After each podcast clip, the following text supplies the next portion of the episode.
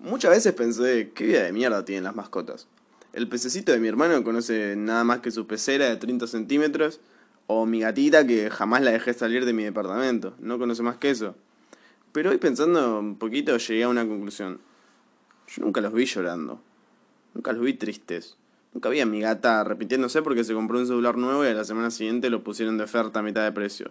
O nunca la vi con ganas de cabecear una linda bala porque le robaron el celular ese a los dos meses y la garantía no se lo cubre. Y le faltan 16 cuotas más por pagar.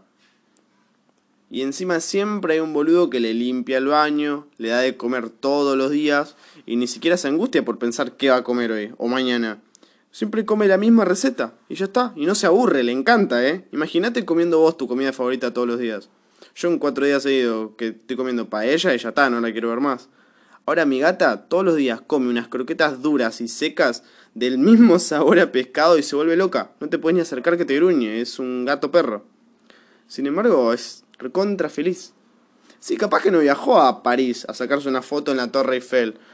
Pero hay que levantarse temprano para ir al aeropuerto, sentarse al lado de un bebé que llora todo el viaje, no te deja dormir y el día que llegas a, a, Francia te empachás comiendo croissant de chocolate y estás con cadera cuatro días.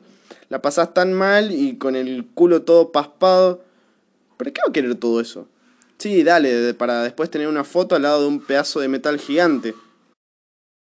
Tener esa soñada foto que unos pocos privilegiados tienen para sentirse superiores. No se tiene que sentir superior a ningún otro gato porque no quiere. Vive solamente conmigo y ya es superior a mí. Que soy, que soy una especie de supuestamente superior, las bolas superior. Hago todo lo que ella necesita. Creo que ella no es la que tiene una vida de mierda.